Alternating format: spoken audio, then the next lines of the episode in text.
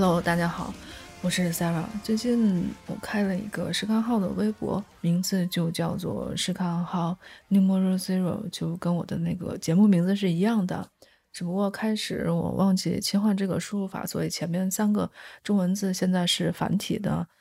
暂时改不过来，以后会把它改过来的。你搜索的话，可以直接搜索英文 N U M E R O Z E R O。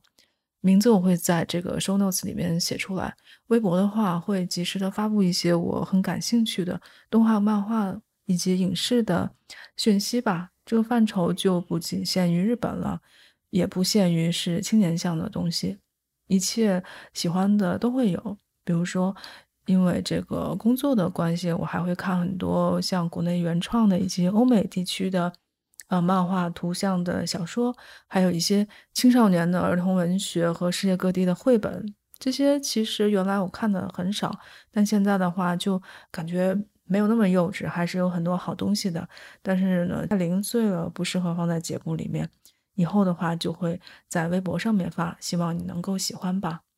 还有呢，就是刚才说了，还会发一些影视的东西嘛，因为我是个影迷，电影呢也是没少看，以及其他一些觉得好玩的东西吧，比如说其他的播客节目也有听啊。我希望大家有兴趣、喜欢的话，可以去呃关注一下。这一期节目其实原来是九月份录制的，十月是要把它剪出来，但是呢，因为各种原因啦，比如说国庆节拖了一个多礼拜。国庆回来，这个状态不太好，整个快过了一个月才比较的正常，再加上最近 Podfest 刚结束，所以呢才拖到现在剪出来。因为这个节目还是认真准备了，所以呢我不能不剪就把它放上来。虽然现在已经过了七月的这个势头，但对这些节目其实还算是满意的。最终的话，还是打算把它完善好。现在把它放出来，希望你听了之后还是能够找到一些当时看这些新番没有发现的东西。由于这个 MyClub 当时录的时候网络有的时候不好，会导致音质有一点点的小问题，处理了一下，我觉得还是能够接受的吧。这次我们一共聊了四部的动画，其实当时聊的时候三部都还没有完结。所以等下我会在这个我们聊之前加一段自己完结之后的感觉，嗯，讨论的部分其实就当时我们看到那个阶段的一个评价吧。时间早晚我觉得是不影响收听的。还有呢，另外一部是当时已经看完了这个星战，所以它整体是比较完整的一个观感，这边就不多说了。如果你很介意剧透的话，就另当别论了。不过我觉得现在都十一月份了嘛。七月新番根本就谈不上是什么剧透了。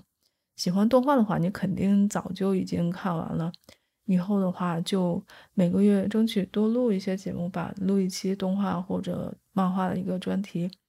嗯，其他的话可能还会有一些番外。其实番外的节目我随时都可以发，因为这边的话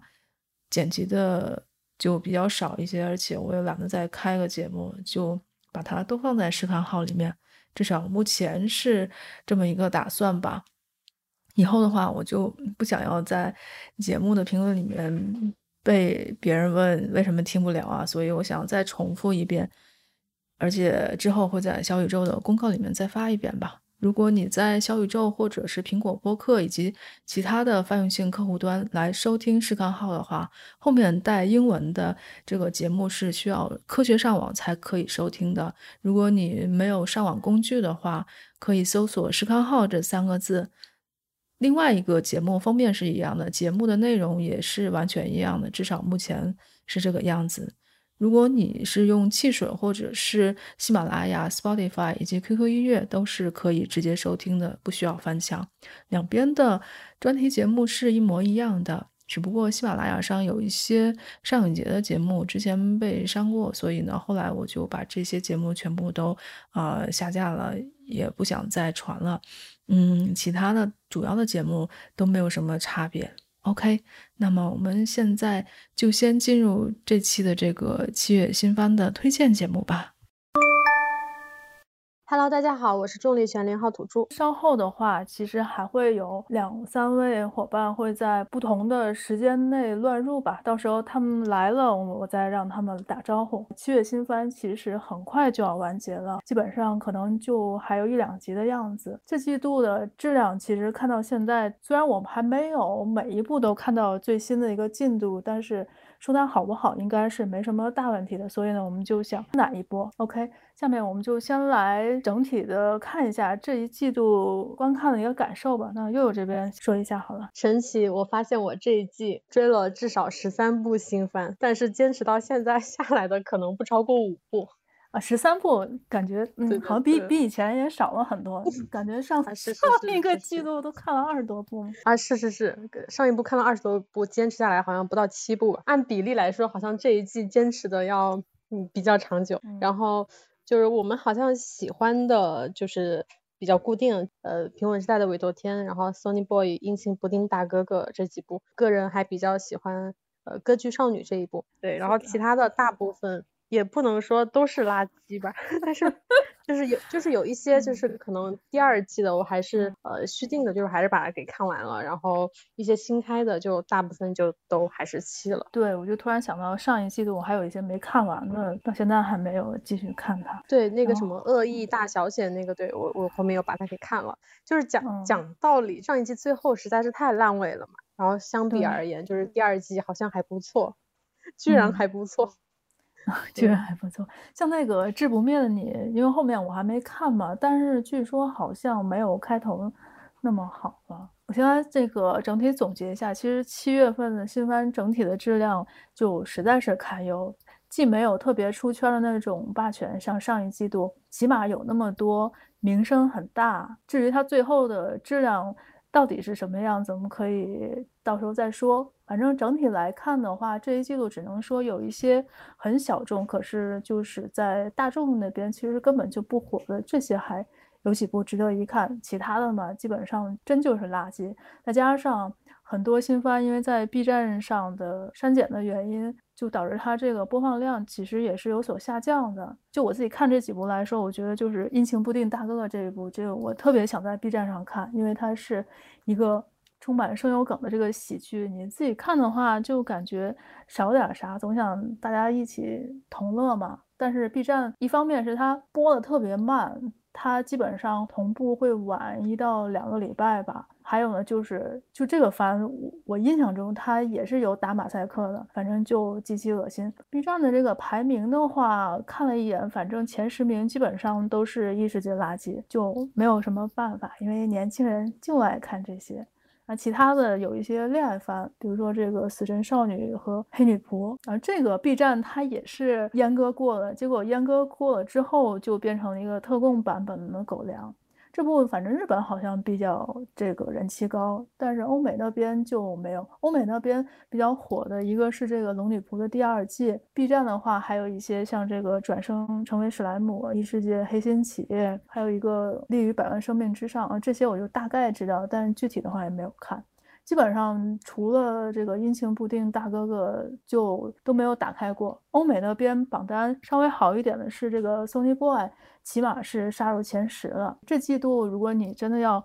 看一些呃番的话，还是推荐你去某些网站上下载，B 站就算了吧，就不要再看，因为全是阉割的，基本上就是上面这个样子。下面的话，我们先来重点聊三部这季度我们都还比较喜欢、觉得值得一看的新番，就是《阴晴不定大哥哥》以及平稳时代的委托天们，还有 Sonny Boy。然后呢，会再来说一下这个迪士尼家放出的《星球大战》的一个短篇集《幻象》，因为这部的话是由呃几家日本公司来联合制作的。最后的话会交给悠悠来点评一下七月份剩下他看过的那些啊新番啊，包括一些垃圾，还有一些值得看的东西，一些亮点跟吐槽。因为那边可能数量比较多，但是看的价值不大吧，所以不会那么的详细。好的，那我们下面就开始吧。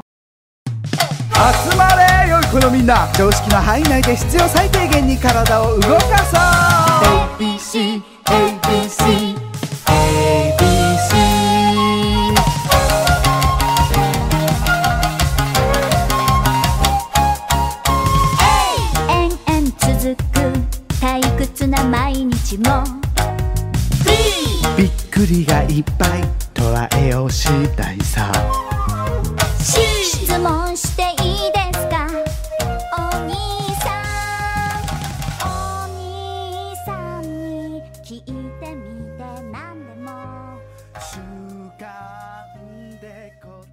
先来说这部《阴晴不定》。大哥哥这部其实整体看完了，我还是很喜欢的。有一些是之前我没有想到以及没说到点，所以想在这里补充一下。其他的人物就先不说了，就说一下这个主角李道。其实这个社畜跟我们平常看到的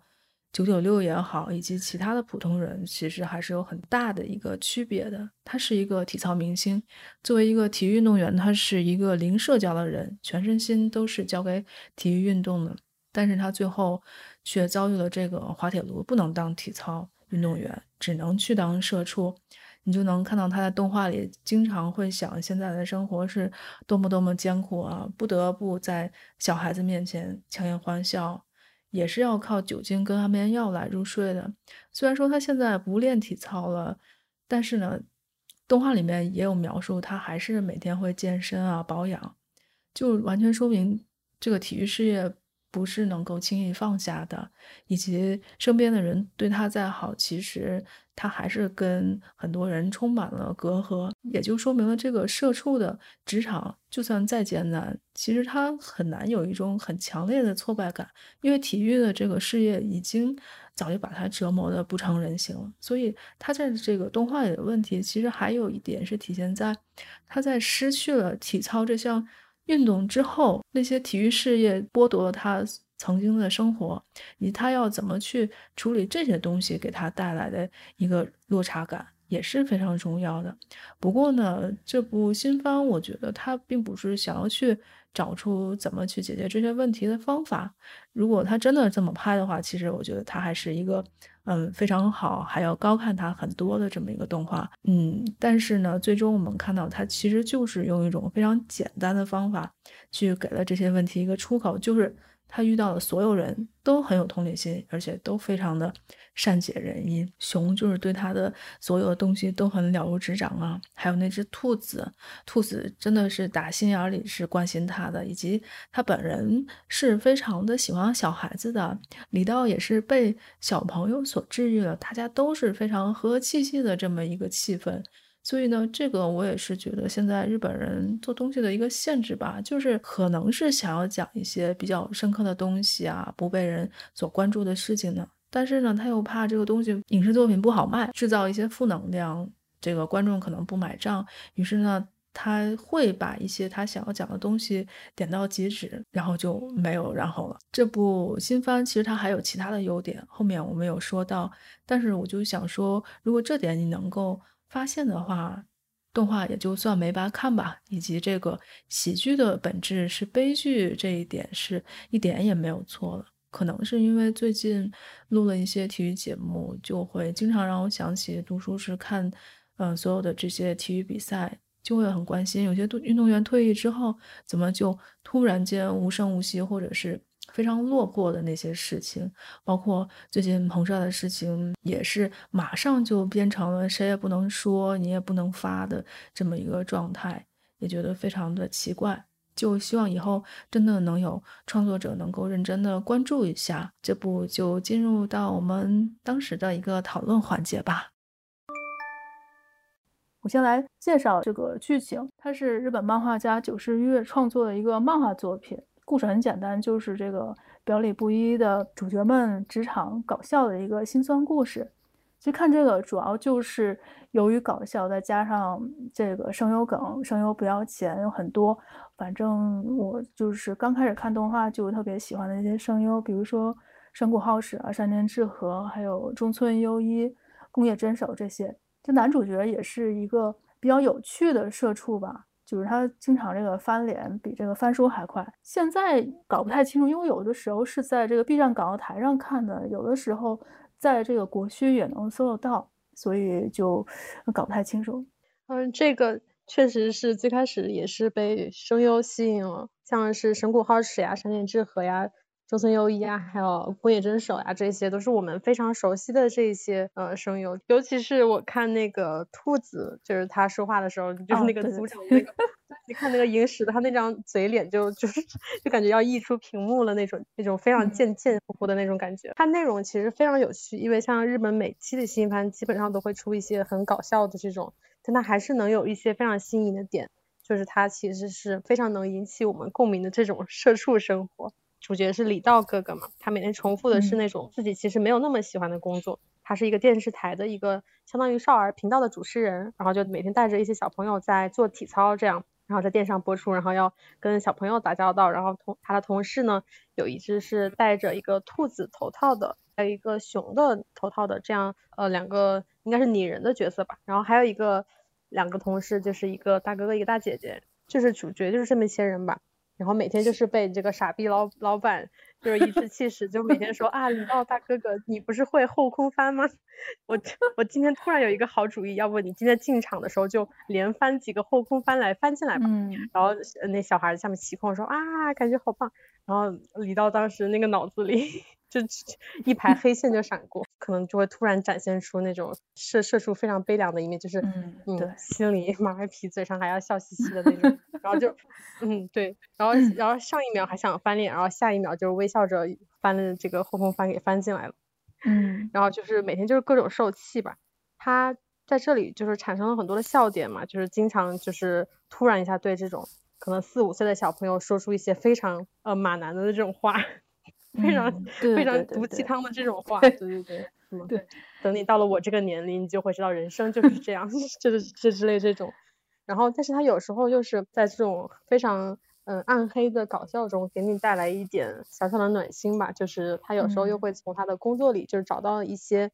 小小的价值感。就比如说他的小朋友就非常喜欢他，然后经常就是虽然看起来非常调皮，然后有时候又会流露出那种非常天使的一面，就非常暖心。就经常询问他，啊，李道大哥哥，你刚刚看起来就是怎么怎么怎么样，是不是哪里呃不开心啊，或者怎么怎样？嗯，反正就是各种会说出一些很让他瞬间很破防的话吧，然后 你就会看到李道就突然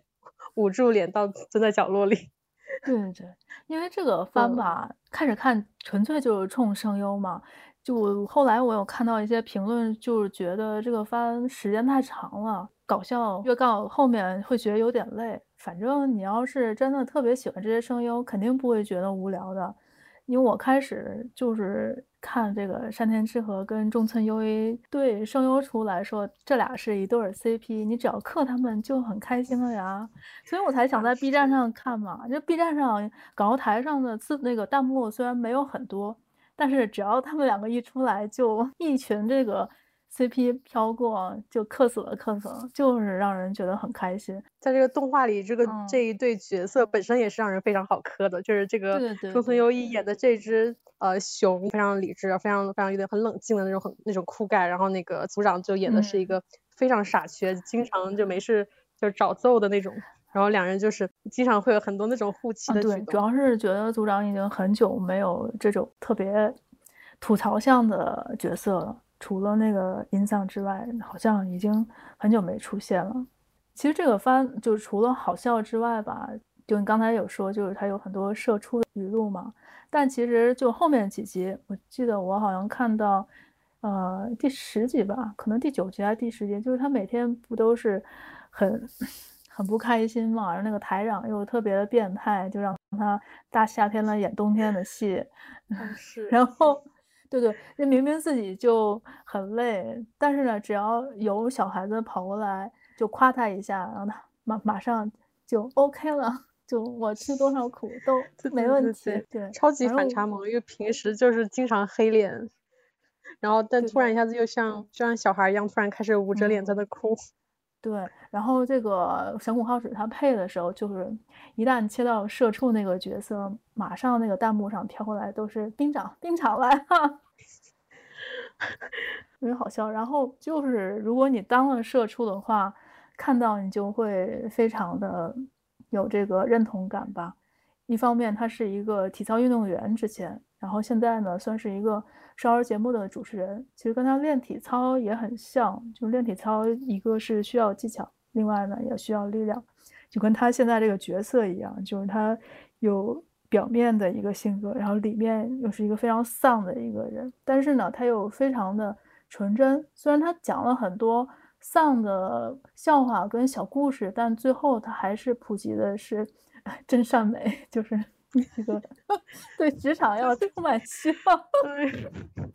对他，他跟那个去年那个非洲动物上班族还不一样。嗯、对对对，就是、那个是教教摸鱼的。对，虽然听我们讲，他就感觉还很社畜，嗯、但是其实就是他没有什么那种这种门槛，就是学生呢，不管什么人，其实都能 get 到他的笑点。他只是把这个那个场合发生在这个职场里啊，然后有很多就是表现老板很讨人厌的那一面，然后那个工作中是逼不得已的那一面。但大部分的时候，那个笑点还是所有人都能 get 到那种笑点。嗯，最后的话就是想说一下，这个番其实他就在讲这个主角怎么来教育小朋友嘛，当然很不一样，就是他没有给小朋友一味的普及充满希望的那些东西，反而会跟小朋友说一些比较现实的事情，觉得比较好一些，因为就是告诉小朋友，这个世界上，嗯，没有阴暗面，其实不是一个比较好，尤其是。在到了一定的年龄之后，还是需要重视一下这个教育，所以我觉得这个番会让它不仅仅是一个喜剧的这么一个好的一个地方吧。对，你刚刚说到了这一点，我我想到了它，呃，动画里面其实很多地方都展现了，就是大人当时以为小孩子什么都不知道，就让他哈哈笑。嗯、其实镜头给到两个小孩子，他们自己在讨论的时候，就是完全把我们想到这些大人的这些点啊，他们自己都已经。就在讨论这件事情了，而且会说，哎，他们都已经这么不容易了，我们就怎么怎么怎么样配合一下吧、嗯、之类的这种。对对对，对这个也是挺有意思的地方、嗯。对，反正这部的话，嗯，作为一个喜剧，它很好笑。然后喜剧之外的话，我们也觉得它有很多值得看的嗯、呃、地方，所以整体还是七月份觉得比较好的一部新番。OK，这部我们就先说到这里吧。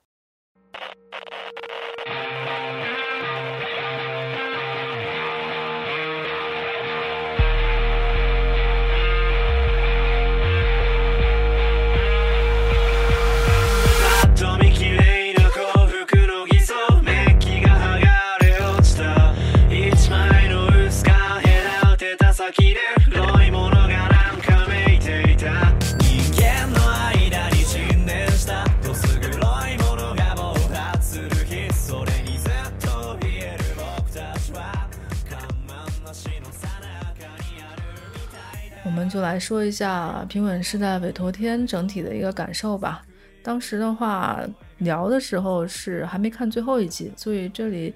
就整体的总结一下第一季的一个表现和最后的这个结局。其实很多优点当时我们都已经讨论到了，这里就不再多说了。委托天的优点其实跟风俗娘很类似，因为毕竟是同一个作者嘛，就是它的设定都很出彩。单看这个故事呢，会觉得有一点简单。但是你把它所有的东西结合在一起，又会觉得这是一个能够令你有很大兴趣一直往下看的新番，更不用说它的制作是非常过硬，风格又特别的独特。所以说，如果本季必看的话，又适合呃更多的人去追，我会选择委托天，可能还不是 Sonny Boy。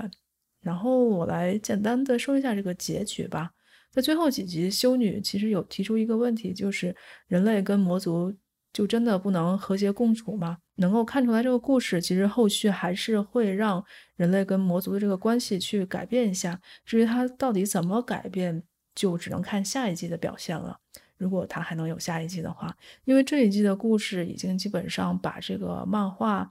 呃，外版的全都拍完了。所以当你看到这个魔族就是走不动的时候，突然呢就来了一个转折点。就是魔族里面的这个未来，它就是扭转了局势。在最后一集里面，伊斯里跟提萨拉的这个大将的这个感情也好了，或者是林和哈亚托的这个行动，还有这个修女的特殊身份跟想法，都可能在下一季来扭转一个局势。可是您老是这么这边转折一下，那边转折一下，还是没有办法解决问题。所以下一季应该会有一个。比较明确的决定性的力量来促使某一方的这个力量能有一个决定性的改变，然后再一次的让整个的格局变得平衡起来。至于到底要怎么创作，这就得看动画公司了。所以委托天在这一季里面，他所展现的内容，我觉得他的故事是完全合格的，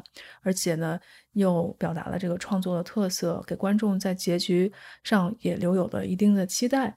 大概是我觉得少有这个 MAPPA 出品的出色的动画了，只要你喜欢这些元素，我觉得它是绝对不会令你失望的。下面的话就进入到我们的一个讨论环节了。然后先来说一下这个平稳时代的委托天吧。然后这趴的话，就除了我们两个，还有凯会来最后乱入一下。大家好，我是凯。好的，现在我还是来简单的介绍一下剧情。这个平稳时代的委托天们的故事其实也比较的简单，就是一个神族，就是委托天，还有魔族和人类这三方的一场大逃杀的战争。就八百年前，人类面临灭亡的时候，委托天就出现了，和这个魔族进行战斗，然后把他们封印了。很快的话，又过了几百年的时间，现在在这个和平时代的新一代的委托天们就面临着复活的魔族。然后现在的话，就在这个神跟人跟魔族之间的这个生存战争就又展开了。整体这个故事其实是一个暴力还有福利尺度都很大，兼具这个战斗跟智斗看点的一个娱乐向的作品吧，比较的邪道，也会有一些福利的镜头，基本上就是这么一个类型。这个番的话是在刀 A 档播出的，然后的话是亚马逊也有配信。国内的话是因为尺度的原因是没有引进的，呃，请两位来先来说一下对这个番的整体的一个看法吧。当时我看这个标题其实没有什么，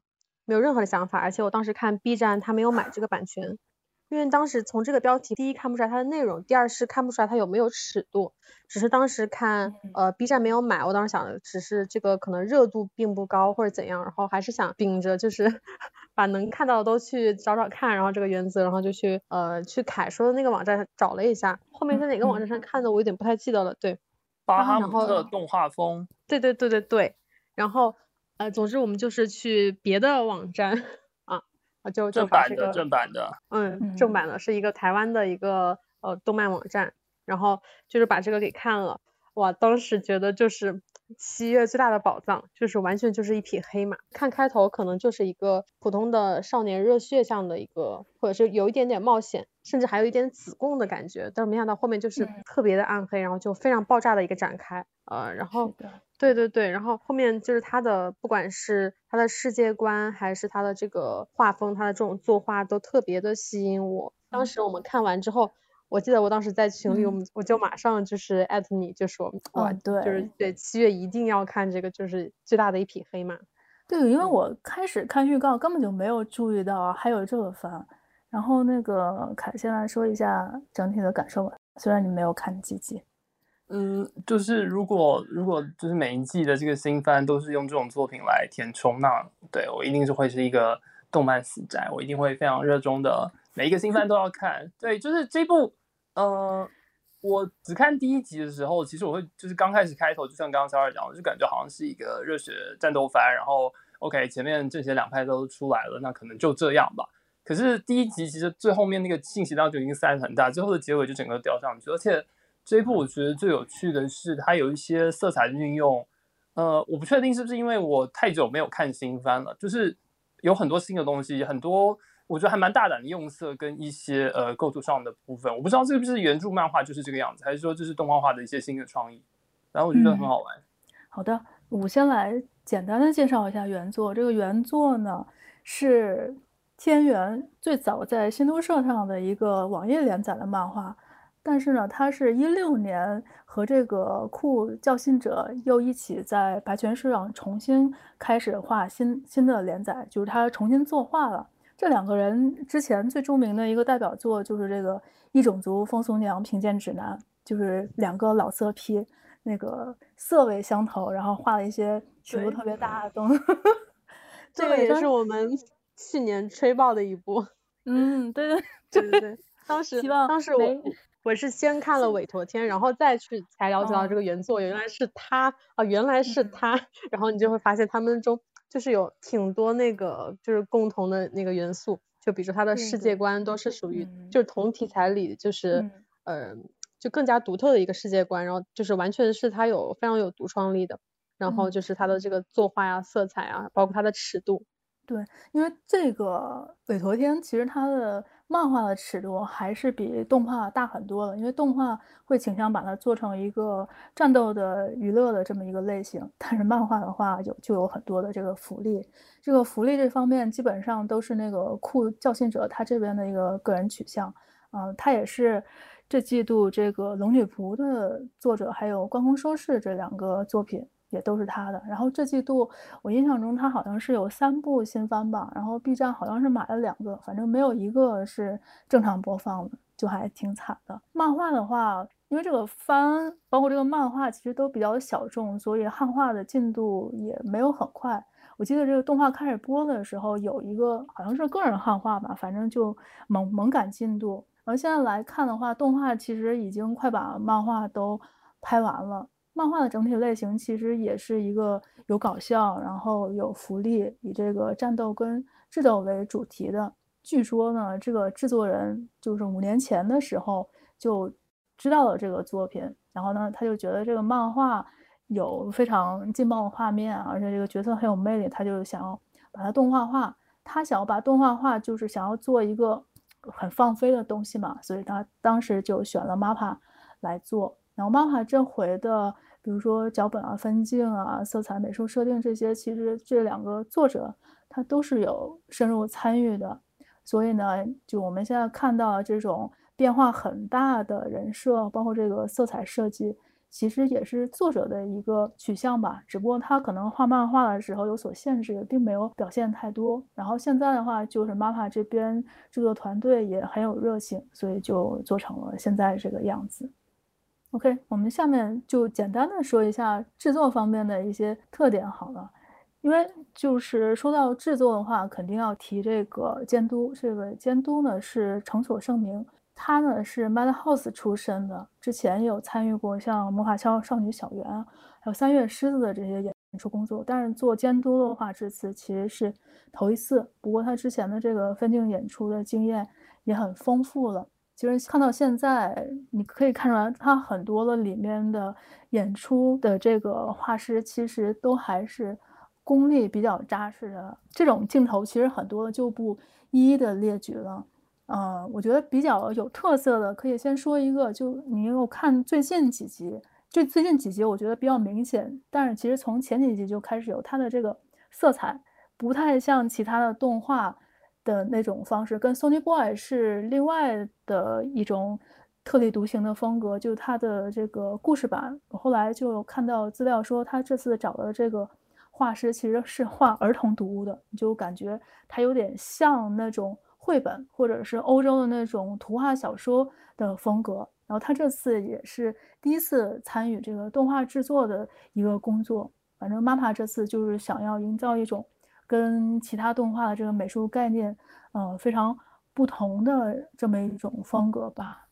对，这个色彩上儿童读本的感觉特别明显，就是因为我们看过很多动漫，它都是呃，比如说色彩很绚丽，然后大色块的碰撞。但是鬼托天它是色彩绚丽的同时，它又不是那种过于明艳，然后饱和度过高，它是感觉既绚烂，然后但是又很清新的那种，甚至有点马卡龙色调的那种感觉。然后它就。对，就是风格感觉还是挺杂糅的，然后就是感觉有一点复古的那种。他对他经常，比如说在一个战斗的画面里出现两个人物，他可能会用蓝色和粉色来代表这种光线的明暗。像我们一般正常的理解里，可能就是不会用这种色彩的碰撞来表现这个光线。然后他经常人物的这个线条的勾边也都是用这种彩色，就是可能 Triga 就会比较喜欢这种的，但他跟 Triga 那种又不太一样，就还挺有自己的特色。当时我感觉就是乍一看还有点那种蒸汽波的那种感觉，就是感觉又很复古又很现代啊，很喜欢这种色彩。嗯，因为后几集啊，刚看了最近两集，它有一些场景就是这个角色衣服啊、脸都会变色，就有点像 JoJo 那种风格。然后有的时候吧，就是他在搞笑和战斗的时候，这个颜色也是不一样的。但是整体来说，委托天这个动画其实还是一个好看不火的这么一个境界吧。MAPPA 改了很多的这个台本到美术，投入的资源其实也是很多。但是因为它原作本来就没有那么火，那做成动画就更加冷门了。所以你说它商业成绩能有多好吗？嗯，是肯定不会有的。但是呢，MAPPA 有的时候就很喜欢做一些非常冷门，就专注于自己的那个小趣味吧，玩的也比较的嗨。如果你能有时间，愿意再看一遍的话，你会看到一些小细节。就是它明明就两个画面看上去一模一样，但是总有一些小地方会有区别。我反而觉得这个番可能比 MAPPA 之前不管是做巨人还是做咒术回战，可能都要用心一点。音乐这部分其实也是一个比较有名的作曲家吧，叫做触里良章，但是他的之前的作品都比较清新，不像这部就比较的邪道。另外一个点想说的就是声优了，因为这个声优呢，基本上是。二十年前，我刚开始看动画时，呃，喜欢的那一批老牌的，呃，老前辈，比如说我最喜欢的声优，到现在依然是在这里面配这个普兰提亚的那个石田彰，然后其他的包括还有绪方惠美这些，基本上也是一个文艺复兴的系列吧。哎，所以刚刚是提到说他的动画已经快赶上他的漫画了吗？就当时播到。第五集还是第六集的时候，那个时候就是他后来新连载的这个三分之二已经快连载完了，然后这季度结束，应该漫画就快结束了。那个漫画的剧情基本上就该结束了。我刚以为那句话的意思是说，就是动画会有自己独立的剧情啊。那后面如果有下一季的话，估计是要原创，因为漫画估计是赶不上这个动画的进度的。哦，然后要吹一下他的那个 OP，非常棒，嗯、非常棒。哦，对，在这再说一下那个 OP 好了。这个 OP 呢，就有点像嗑嗑了药一样，就特别的嗨，有一点那个御圣魔都还有灵能百分百的感觉。然后在演出上面非常像七龙珠很多这个动作打斗的场面。OP 的里面的这个形式吧，我觉得也比较特别，反正好像之前比较少见到。一个，就是你看每个人出场的时候。都会把他们的脑袋劈开，然后里面有各种各样的东西，比如说这个主角哈亚头，它里面劈开的是一个积木，积木应该就代表着他头脑比较简单嘛。然后还有那个，呃，女的那个尾头天叫做 Pola，就那个美少女，她脑袋里面是这个水果树，就比较纯粹的花朵嘛。然后还有这个像这个智者就是伊斯里，他的。脑袋劈开，应该那个画面应该是个切面，就代表着他是一个智将嘛，就主要来发挥这个谍战的这么一个作用。至于那个他们的师傅，那个魔王，嗯，那个魔王现在已经魔王劈开好像也是一个大脑。对，你现在看到最新了吗？看到了，看到了。啊，你知道，所以你知道那个魔魔王是谁了？对对对对，对 我们要剧透到这种程度吗？哦不，不要剧透。啊，因为某些人只看了四集，然后就，然后那个林，就是他们那个师傅的脑袋里面，里面应该是什么都没有，就是一个虚无吧。这个反正具体搞不清楚，反正这种形式还都挺新鲜的，跟其他动画不太一样。包括它这个 OP 跟 ED 的色彩哦，ED 直接就是一个欺诈美少女居家动画，跟那个主线剧情没啥关系，其实，但是就挺可爱的一种。感觉吧，《尾头天》这部作品的话，对于 MAPA 来说就是一个小甜品吧。那不像《咒术回战》是会有很多人去看，但是它的口味比较独特，起码会让你觉得比这个《异世界厕纸》要有趣的多吧。因为这个季度的确是没什么特别能打的新番，所以就把它凸显出来了。其实我觉得这个番另外一个有趣的点，其实是在于它这个剧情上，与其说是剧情，其实应该说是这个关于这三方的一个设定吧。这块的话，我们可以来说一下。嗯，其实开始有几集，我觉得这个动画进度有点快，就是它交代了很多设定，可能你一不注意就把它漏过去了。有些的时候再回过来想，没有发现其实它已经交代过了。比如说，就是对于韦陀天。的，这个设定，韦陀天的这种神明，他设定的是他会保护人类，但是呢，他不会参与和阻止人类战争，只会在人类马上要灭亡的时候才出来干预一下。这就是在，呃，他有讲八百年前其实有产生过很多的神明，而且那个时候人类的数量也是在增加的，但这个时期，委托天其实也是在增加的，而且是数量也是越来越高。但是呢，他并没有阻止人类的任何愚蠢的行为。后来的话，他又在交代这个神明的产生跟人类也有很大的关系，就并不是人类过得好，这个神明就越多。这个神明的增加其实是随着战争的增加而那个上升的。就后面他有讲这个到底是怎么回事，就在苦难的时候，人们会祈祷，就是你祈祷的这个信念越强，委托天就会越多。所以呢，委托天这种神。是诞生于人类陷入绝境的时候的一种祈祷的信念，是人类的这个信念的一种产物。所以后面也有交代，他不是一口气把所有的设定都给你交代完了，他就是在这个对话中时不时的给你交代一点。后面有讲，委托天其实它只有一个人类的形态，它没有任何的这个生物特征，也不需要吃饭，不需要睡觉，而且现在好像是。我印象中没有说怎么可以把他们杀死。反正从这个设定上来看，不管是人类还是委托天还是恶魔，在后期其实还是做了很多文章，包括他现在交代了这个恶魔的这个老大他到底是怎么来的，就先不在这里剧透吧。反正委托天他除了这个神明的这个身份，其实跟人类。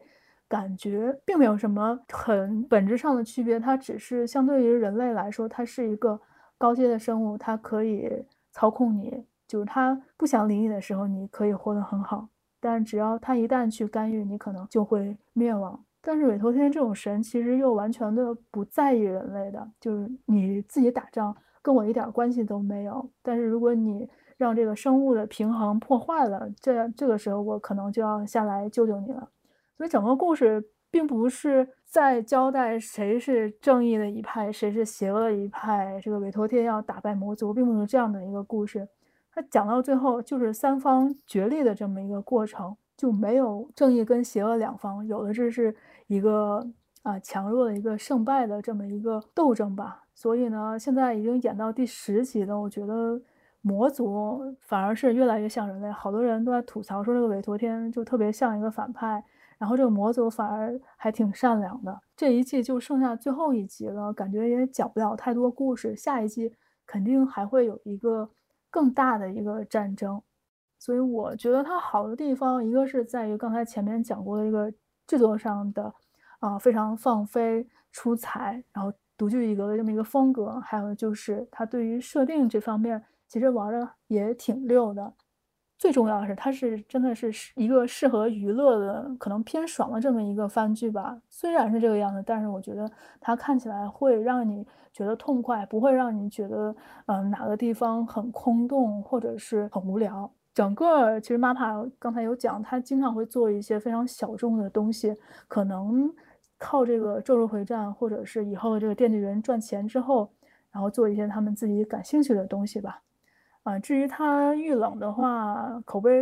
高，没什么播放量，这个也是很正常，反正还是值得一看的吧。它的世界观就是特别的吸引我。它其实在它设定里，委托天、魔物、人类这三个关系是非常巧妙的，它有一种制衡的感觉。然后委托天能力是是完全碾压的那一方。其实这个设定，第一是还比较少，就是它也不像是一拳超超人那种。那种呃实力碾压的那种动漫，它又是给你感觉就是一个很正常的一个剧情推进，有非常强烈的主线的这个感觉。最开始吸引我的这个世界观，就是在第一集还是哪一集，他打败了一个一只魔物之后，然后委托天就突然开始思考，就是我们为什么要拯救这些人类？呃，这些人类真的值得我们拯救吗？他就开始讨论这个问题。嗯嗯。因为就是韦陀天，他其实这个设定是，他是印度佛教的一种护法天神，就是可能一般是作为这种战神在各种作品里面出现，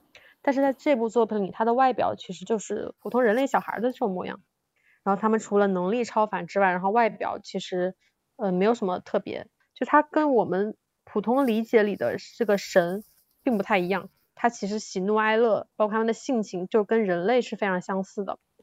反而人类就在这个动画片的设定里就很像自然界里的蝼蚁，就是韦陀天他们是由于这个人类他们需要被拯救，就是有有一种非常迫切的愿望而诞生的。不过这这个设定好像跟日本很多动漫都特别像，嗯、因为人类就是想要让这个神存在，然后神才存在。如果人类就失去了信仰，可能这个神就不存在了。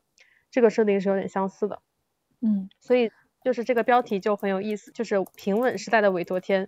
其实也就是战乱时代的人类。因为只有人类在战乱的时期，然后就有战乱、有饥饿，然后有一些悲剧在发生。这些委托天他们因为愿望足够强烈，委托天他们存在的根基才会越强，所以对他们来说是一个平稳时代。所以，某种程度上其实是人类的这种悲剧，就是可能诞生，甚至是滋养了他们。他们维持的是一种非常扭曲的平衡。然后前面几集他自己做了一个比喻，我觉得很有意思，就是呃我们去帮助这些人类消灭魔物，但我们并不是为了拯救他们，而是为了避免人类灭绝，因为人类灭绝了，最终也会导致我们自己灭绝。这就非常像是人类扑灭森林大火，其实并不是为了保护森林的动物这些，而最终是为了人类自己的存续，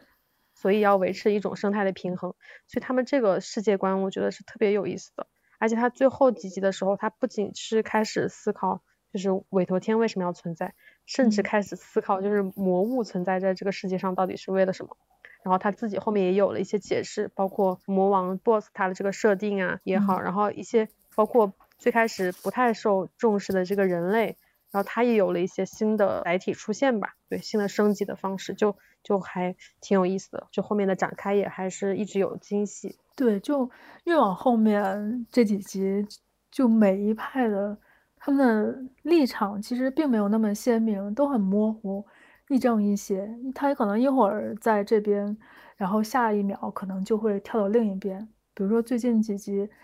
在那个魔族那方面，就是那个未来，他 这个入侵人类的方式就是学习人类嘛，呃，上他的这个 ins 还是推特来，然后我不记得。反正就是偷他的那个个人资料，还挺有意思的，我觉得。对，就是他们为了那个躲避委托天啊，这里说把委托天说的特别像 boss，就是委托天在这里，因为是那个实力绝对碾压那一方，所以他们就非常像是反派。你就会看到很多那种呃反派，就是到到处躲避委托天追杀的这种情节，然后那委托天就突然神出鬼没的出现，然后给他一个致命的一击。就非常像是就是正派反派颠倒过来的感觉，嗯、然后里面有一个魔物叫做未来，然后他是一个智商非常高的一个魔物，然后他就带着一些同伴，然后就逃跑。嗯、他们想的是，就是与其我们躲到什么深山野林里啊，不如就直接啊入世算了，就是就混到那个人类的生活去。然后他们就取代了一个肥宅，呃，取代了一个一个对一个肥宅，然后就代替他生活。然后他们为了，嗯、关键是未来做的非常绝，他为了就让自己这个扮演的足够像。他还他还就是以他的身份一直在保持这个博客的更新，嗯、就是每天发一些自己非常无聊的日常。对 对，对，可能可能买了一个什么机器人，嗯、因为他的设定是很宅嘛，他可能在网上还会网购机器人，嗯、然后晒到他自己的博客上，就一直在更新。我觉得这种就是小的细节非常有意思。嗯、对，包括那个修女，修女开始，嗯，第一集被强奸了，很惨，后来被关了那么多集，现在居然被转化成了这个韦陀天。然后现在就是在上几集吧，他被这个韦陀天救了，其实他也没有很想成为这个神吧。反正最近一集吧，我刚刚刚看最近一集，他就是想要拯救人类。虽然他这个角色比较的圣女啊，算是说圣女都算好听，但是我觉得还是挺符合他的这个设定，就是一个全人类的爱吧。对，他在里面就特别有意思，就是这个人类反而是一个特别特别圣母，他、嗯、应该是真正的一个圣母的角色，就是明明是魔物都要杀了他，然后韦陀天为了救他，然后就杀了那只魔物，嗯、结果他反而说，你怎么能够杀一只生命呢？就是他反而就会去责备他。嗯就是一个是一个真正的圣母，然后反而这样一个人最后也真的成为了一个神一样的存在，然后反而你再看一些其他的像被人类奉为天神的韦陀天，他们其实经常流露出反派的邪恶的一面。说到这里，就是如果说人类就是经常有这种很神性的一面，然后韦陀天又经常 像反派一样，那魔物就是就遇到后面又会有人类非常世俗的一面，就除了包括我们刚刚说的，嗯、呃，就是伪装成一个肥宅，然后更新自己的博客啊。还有什么？华，萨尔刚刚讲到学习现代人的生活，什么 WiFi，这里 WiFi 信号好不好呀？然后什么，然后买游戏玩啊，然后会看动漫啊什么，就是就是跟我们平时干的事情都差不多，就是你几乎就很少会在一个呃动漫作品里看到对反派就是这么日常的细节的描绘，而且关键是它并不是一个日常向的动漫，它是一个就是主线就非常明确的一个呃战斗的动画，嗯，所以这个是挺有意思。对，其实它整个线捋下来。反而我觉得有点像一个游戏，就是它现在啊要打这一关，然后两方作战，嗯互相这个智斗，尤其是最后第十集，我觉得就更像了。下一季的话，我估计就是要开启另外一个关卡了。然后还有就是，比起这个韦陀天跟呃魔族来说，我觉得最邪恶的可能是人类，因为。中间有几集就讲人类的这个故事，就是他们打着神的名义去啊、呃、欺骗老百姓啊，就跟现实世界也很像，包括那个造型，对，简直 就是直接把那那个恐怖主义给嗯给画上去了，就影射性很强。它就是就是虽然我们刚刚讲到的这些，就是一些很感觉还挺挺飞的一些情节，但它其实有非常就是现实很暗黑的这一面。就是尤其是开头的时候，嗯、就是你刚刚讲到那女性被性侵的那个桥段，就是最开始看到那里的时候，嗯、我我非常震惊。就是我我感觉好像只有在黄金时代 OVA 的那种桥段里，可能会见到这种非常重口的情节，就因为它它前面展现的情节是甚至有点呃少年番的这种感觉，也不会出现这种桥段的。嗯，就是一般是成人项目才会出现这种情节。然后而且关键是，就是他讲的是那个在战争时期那个士兵性侵女性的这个情节。它其实就是紧接在一个日常搞笑的一个片段之后，它并没有说前面铺垫一长串什么很很惨烈的一个背景，而且当时那个情节我印象特别深，就是那个当时被性侵的时候那个背景，呃，它是发生在一个教堂里，因为那个女的是一个修女，然后当时你就看到那个教堂上映着那个彩色玻璃和他们的那个倒影。然后那个修女当时就是在那里一直祈求上天，你就会觉得哇，神根本就不就是人，韦陀天完全都不 care 你们。然后那个那个教堂那个彩色玻璃和他们这个人影就是交汇的这个画面，就上次看到这种表现手法还是在那个手冢治虫的那个成人三部曲里。但是我突然想到，我昨天看火女的时候，嗯啊，火女也有类似的，反正对对对，就有这种类似的表现，就是那个窗子上那个窗花那个彩绘，就是这种感觉。对，反正这部的话，就是其实我们说的已经够多了。它不管是风格上，还是人设、人物的设定、故事的这个设定，都还啊蛮有新意。最主要的是有趣，有趣的话，你就能持续的把它看下去。整体呢，其实就是一个大乱斗的故事，但是呢，这个乱就体现在很多方面。原作其实没有这么的出彩，所以呢，他之前也没那么有名。对这个剧情，其实我也没有后期很高的期待吧，就想要看一下各种这个世界观，包括人物的这个设想的一个巧思。至于他后面要原创的话，我觉得可以适当的降低一些期待，就会看得更开心一些。下一季我估计应该会有的吧。嗯，就到时候再来期待一下吧。OK，头天我们就说这么多。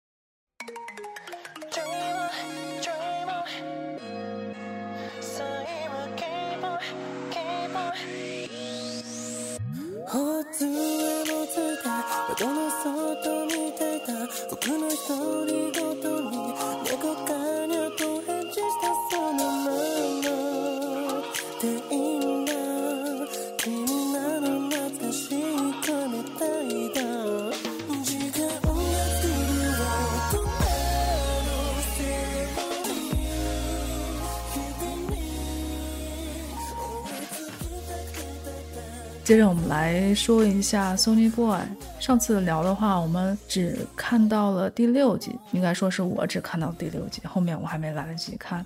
现在整体看完故事的感觉，其实用一句话就可以非常简洁的概括，就是马尔克斯在《百年孤独》里面曾经说过：三千人被枪杀，三千人被扔上火车，被扔到海里，只有我活着回来，他们却都说我记错，根本就没有什么屠杀。基本上这句话就可以概括 Sonny Boy 的全部故事了。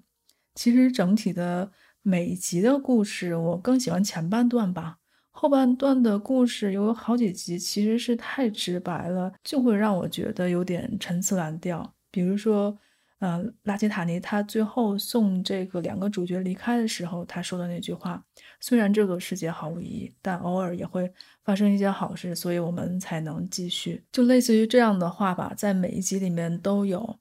你再总结一下每一集的故事，其实都是一个选择的勇气。我就觉得，反正我是过了看这些东西的年龄吧。如果你是个啊青少年或者二十多岁很迷茫，我觉得看这些东西真的没有什么任何的问题。至于我的话，我就真的没有什么心情去欣赏这些故事吧，因为故事层面上的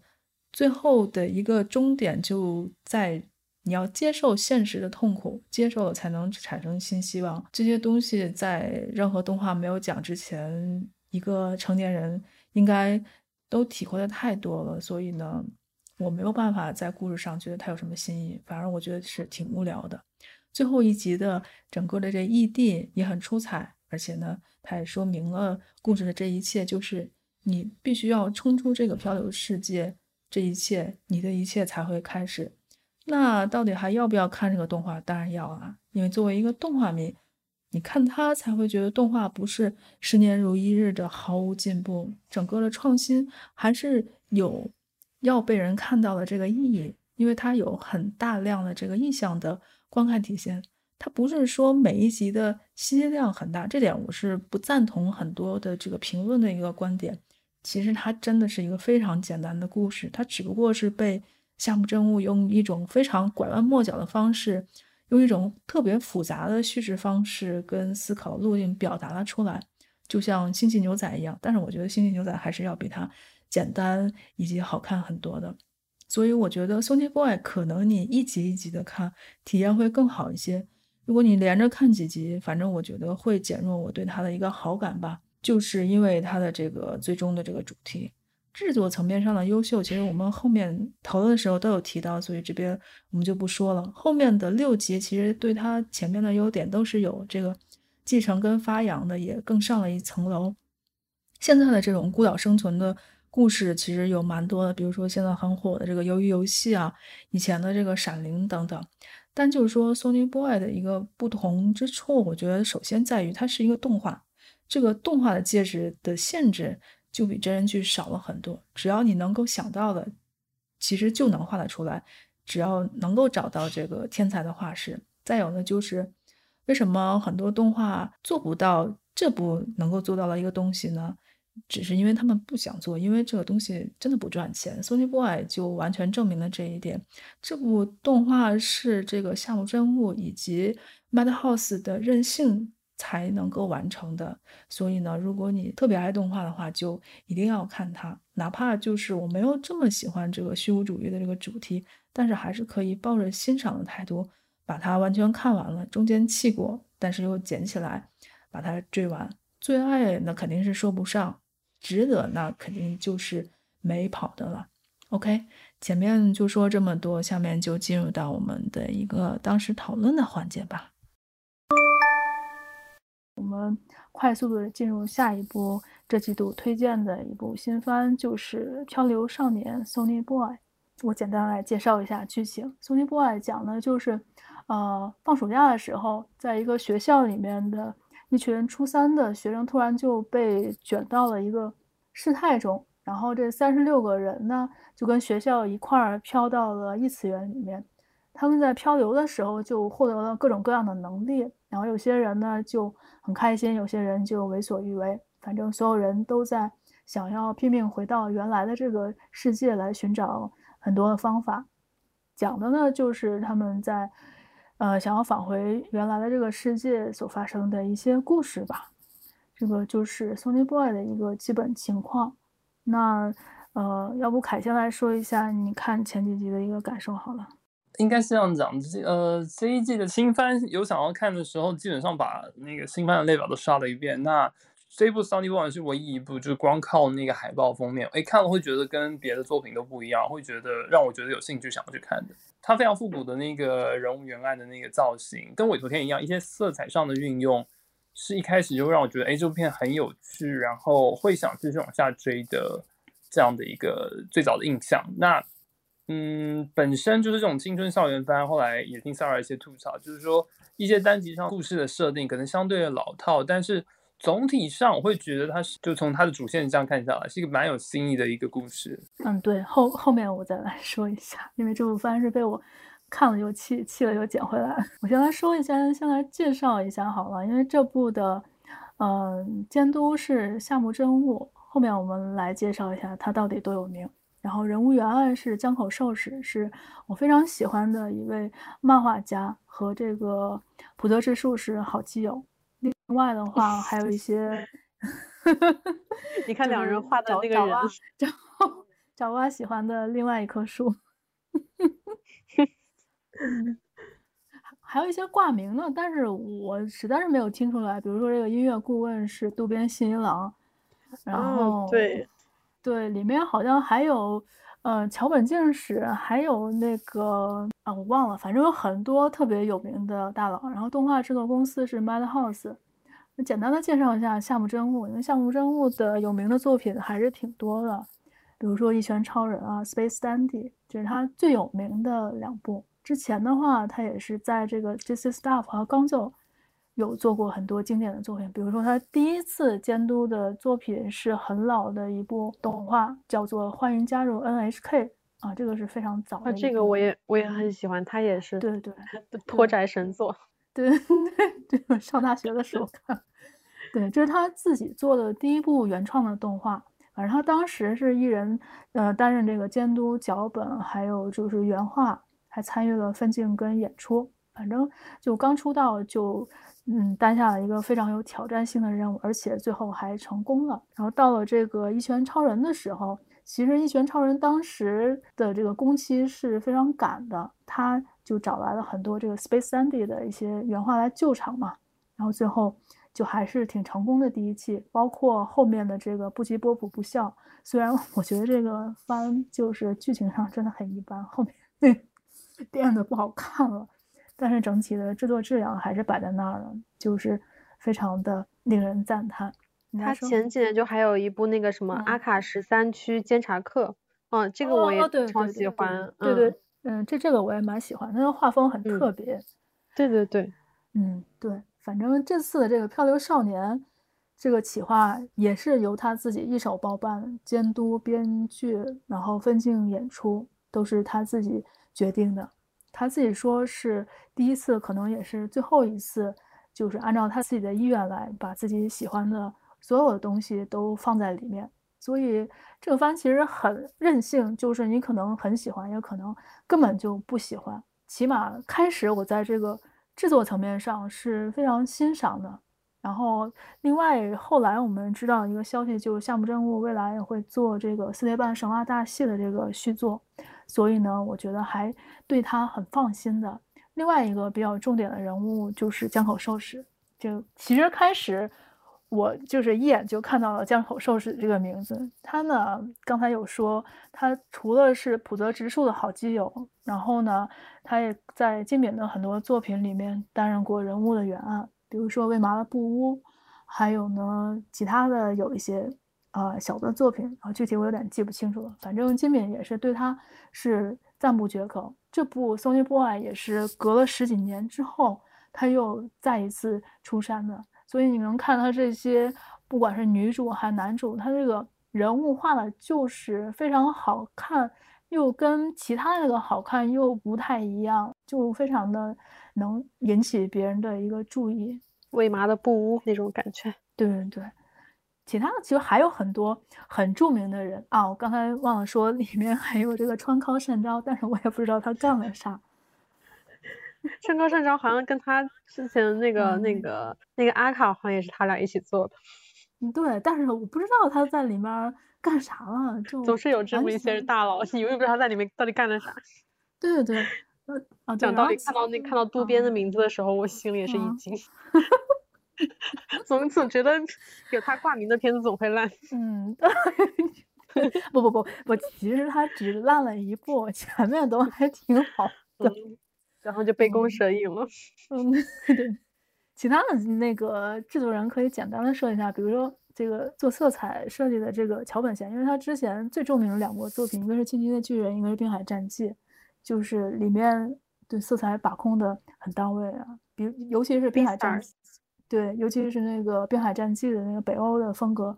就非常的突出。再叫再到这部这个《Sonny Boy》，就它中间有很多。场景的转换，还有色彩的变化，就虽然变化很强烈，但是让你看着不会不适，就是还是挺舒服的吧。啊，其他的就刚才有提到那个 ACCA 十三区监监察课，然后里面也有一些呃制作人员来参演。那一部也是一个非常小众的动画，但是我当时也是呃挺喜欢的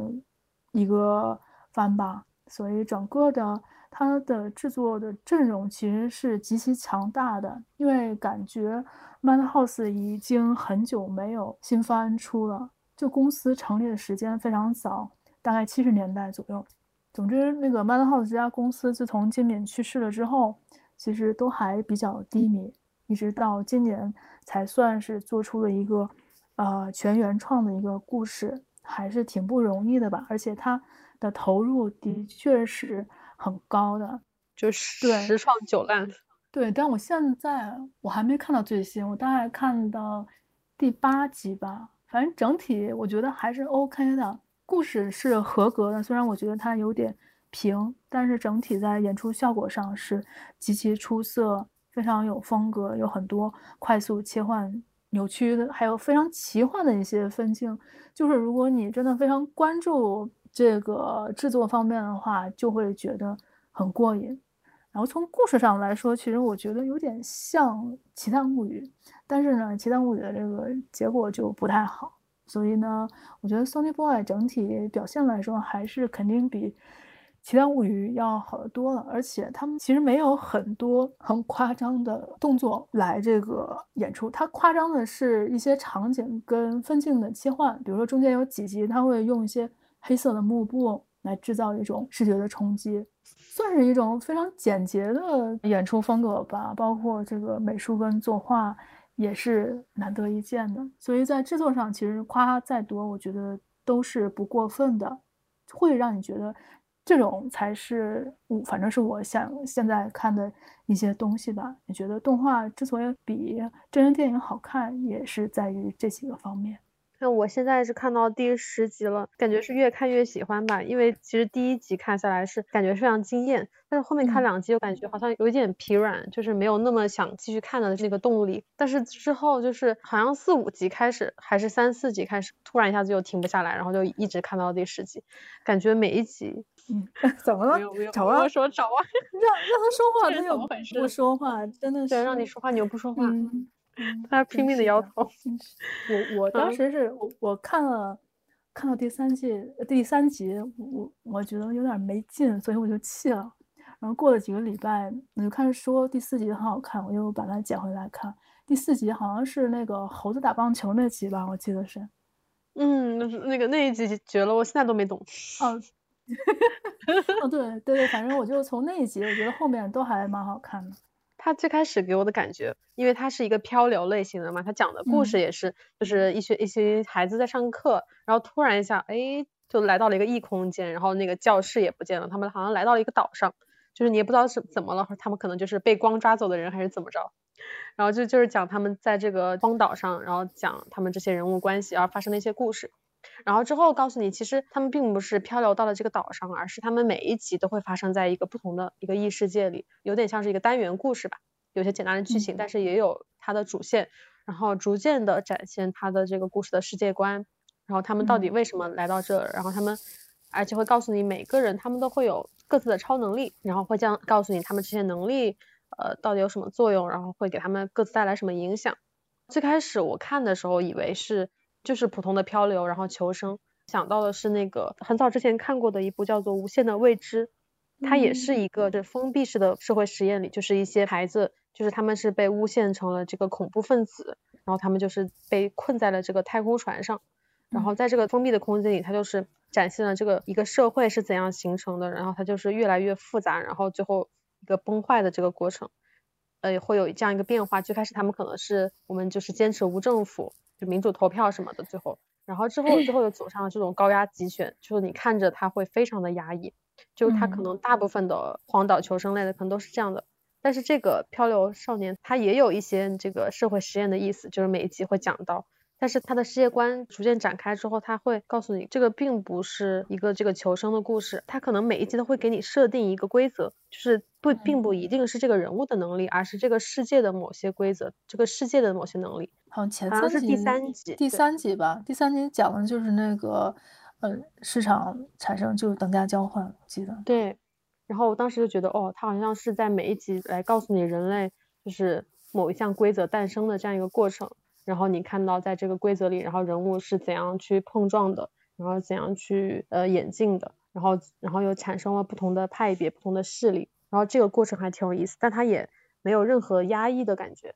就就整个过程都是非常轻松，还有一点校园清新的这种感觉。对，但第三集其实还挺现实的，因为它讲的是。里面有一个人，有一些人不是被定住了嘛？就那些人是不被关注的，然后还有很多大部分的人是帮别人干活的。然后里面有个主角，他是一个领导者，所以很多人就想跟他交朋友嘛。想跟他交朋友的人，他们就有了价值。但是那个拥有特权的人，真的会去呃帮助别人吗？我觉得好像并没有直说。但是呢。最后有说，就是他会去帮助，但是你是要付出代价的，而且呢，他可能就并不会在意呃那些人的感受，所以那些静止不动的人其实就是呃表示是被霸凌了。但是在动画里他还是蛮温柔，因为他最后还是反转了，就是没有很残忍。但现实的话，其实就是现在你都懂得，对，他把很多这种现实的议题给艺术化的处理了，但是其实也没有减轻他的这个、嗯、这个深度。就是每个人都可以找到不同的切入点，我觉得这个还挺好的。他并不是那么直给的把这个现实的问题给抛出来，然后去解决它。对，但后面我最喜欢的一集其实是猴子打棒球那一集，呃，因为我没看懂那一集。哦，对，其实我也没有很懂，我就觉得那种呃，印象，对，印 象，我就就感觉那只猴子就是叨叨叨叨叨叨了一整集。嗯，对，反正就是风格很独特，而且它越到后面。就是这个作画演出的风格，一集比一集就感觉有点没见过，有点意识流。但是呢，你说它是青春题材吧，它又有很多的这个社会的元素，风格又很时髦，所以整个动画呈现就是很轻松。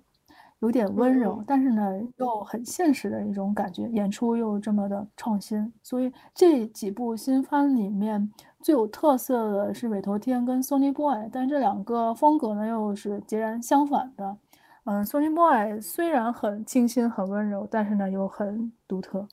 对，这个风格实在是太吸引我了。就是如果你是一个就是对演出和作画非常关注，对制作要求非常高的一个。嗯嗯，观众的话一定我觉得会喜欢这部片子。它它表现手法特别的丰富，嗯、就是它可能有的画面是色彩很绚丽，然后各种元素花里胡哨然后堆砌，嗯、就让人感觉目不暇接。就是有一集我记得是一堆小老鼠，它是变成这种鼠标的样子，然后就是排列组合，你就感觉画面像是一个棋盘一样，就感觉很、哦、很有意思。而且因为这个监督夏目真悟他本身是做过那个《四叠半》和《春宵超女》的那个分镜。就他和汤浅证明有过很多次搭档，嗯、就是他的片子里还是可以感觉到汤浅证明的那一派的风格有一些，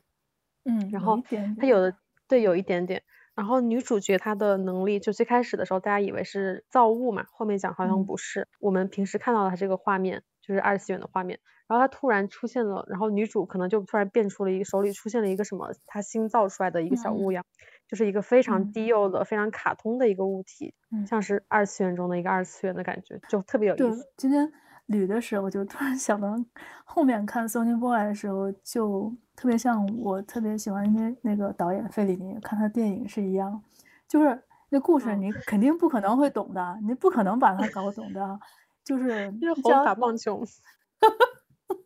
反正你就去体会每个镜头的这个 feel 就好了，嗯，就跟那个做梦一样。包括刚才说的那个，不管是戏中戏啊，他也喜欢玩这些嘛。嗯嗯，你就不要太去在意某个剧情，可能不管看电影跟看动画，也不可能呃，剧剧情清晰的就是最好的，也肯定也有一些很独特的，呃，番是把这个形式做到了前面。你在说 EBA 吗？我，嗯，EVA 最新的我还没看。嗯，就是其实像这种超现实，你说意识流的画面，它其实，在动漫里它也不少见，嗯、就很多时候它就是一种表现手法嘛。对、嗯。就比如说这段他们对话可能突然一下哲学了起来，或者像呃新房招之这种，就是它就是需要这种画面。但是有时候你也可能是像、嗯、像痞子，他可能就是为了省钱。但是这部动画对它的形式和内容，它其实是非常高度统一的，它并不是说炫技或者怎样。就有的时候，它就是为了表现情节，嗯、就包括刚刚说的那个二次元中的二次元，就是它变出了这个物件儿，嗯、就是它就是有这种突然跨次元的情节出现了，它和它的这个剧情和世界观是非常相映衬的，嗯、所以我觉得它给我的感觉就是完全没有突兀，对，就非常和谐。对，对，反正总之这部是这个季度和委托天一样，是我们最推荐的两部。然后呢，这部可能在剧情的扎实度上。比韦陀天要更上一层了。OK，Sony Boy，我们就先说这么多，下面我们就进入可能大部分都是吐槽，也会夸一夸的这个《星球大战》的短片集《幻象》。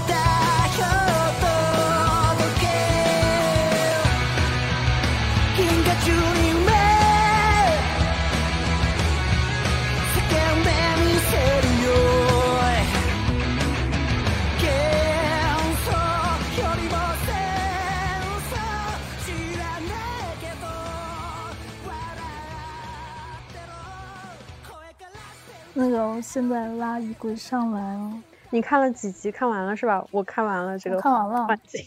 OK，感觉怎么样？啊、嗯、，OK，那个 我我先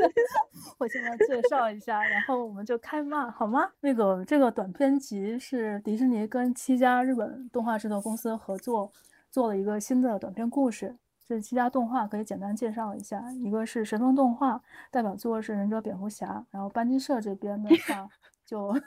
就又有最喜欢的一家公司，哦，不好意思，之一啊，之一，对，最最近的作品可能是普罗米亚吧，就别的我有点想不起来，嗯，怎么能这样？还还有就是像这个 Kinema Citrus，它的代表作是这个来自深渊，还有就是汤浅政明的三叉路啊，映像研代表作，还有我比较喜欢的这个黄金神威的这家公司 Geno Studio。另外的话还有两家，一个是 Production IG，代表作是那个《攻壳机动队》等等啊，还有一家是叫 Studio Colorado，它的代表作好像是那个电影《企鹅高速公路》，基本上就是这。呃，七家，然后九月二十二号的话是在迪士尼家的流媒体平台上上线的。这个幻象其实是卢卡斯影业打造，但是呢，它不是呃《星球大战》主线故事的续集或衍生作，它就是一个呃平行宇宙的故事吧，就可以这样来番外。嗯、呃，对，考虑一下。反正呢，我先来说一下我整体的一个感觉吧，就它在这个。嗯，制作、演出跟视觉效果上绝对是百分之百成功的，而且它跟美国动画有非常大的一个差别，但是是我喜爱的这种啊动作风格。但是呢，整体的这这个质量，我我实在是不能说有多好，因为一共九集，我觉得合格的也就三集，剩下的基本上就是五分以下的水平吧。反正我也不太喜欢，整体都比较平庸，感觉迪士尼又要浪浪费钱了，有点无语。那下面要不然衣柜先说一下好了。我的感觉可能没有那么差，就是而且当天看完的时候打分还挺高，但这几天 冷静了一下，觉得好像冷静了一下，好像也不太行。虽然里头就是它每一集，因为毕竟它不是正史嘛，所以对里边其实每一集都会提出一些比较新的概念，一些新的设定。就这些东西，我还是有一有几个点是很喜欢的，但可能这个就整个故事上也就那几个点比较喜欢而已。嗯。就比如说，可能骂的最惨的之一，就是那个用用塞尔的话说是 刑场蹦迪，对，刑场蹦迪。那个真的是那个点子是，我是真的。这个是那个来自深渊那家公司做的吗？好像是，我记得。哪一集啊？第二集，第二集就就是你很喜欢的那一集。打起来了，打起来了，打起来，打起来。我我没有觉得是最差的啊。你不是很喜欢吗？你那天自己说你很喜欢。中上吧，对啊，这应该是排在前面的吧？你看看，快点骂他，排在前几，你跟我说清楚，排在 Trigger 前还是 Trigger 后 Trigger 最烂了，对啊。你再说一遍。什么？快点把给我踢下去，把他麦给收了。就主要是那一集我。开头就看到说他的那个男主角那个小孩儿啊，又是一个什么六十六号令死里逃生的绝地，当时我就特别的失望。但是结果突然画风一转，变成了一个音乐番，所以这个事情反而让我对这集的好感度特别的高。啊，就他开始他开始那个搞乐队的时候，我勉强还可以接受，但是一上了断头台。然后你说让他死前唱首歌也行，但是唱完歌那个贾巴就说 OK，你可以不死了，咱们一块儿那个 uncle 吧。这个我就 无法接受。我我我想吐槽的一点是，就他在在观众说了 uncle 之后，我以为这只是一个表现手法，没想到他们真的 uncle 了一首，就是就是又真实的唱了一首。然后当时问找了说，我说他们是又返场了吗？他说是啊，嗯、你没听到刚刚说 uncle 吗？而且那几个，那几个太老实了。嗯，那几个被拉上去要要行刑的赏金猎人，嗯、居然还还玩起了礼炮，嗯，朝天鸣枪示意。这集还有一个特别缺德的彩蛋，就是因为塔图因的那个小酒馆里头，不是有几个就是脑袋特别大的，嗯、又又秃又大的几个外星人，他们搞了一个乐队嘛。然后这个是就那个新希望就出现过的几个角色，那几个人居然也在看直播，妈的太缺德了！就那帮人在塔图因干了那么多年都没混出名，都没有混混到和贾巴一起同台演出的程度。嗯，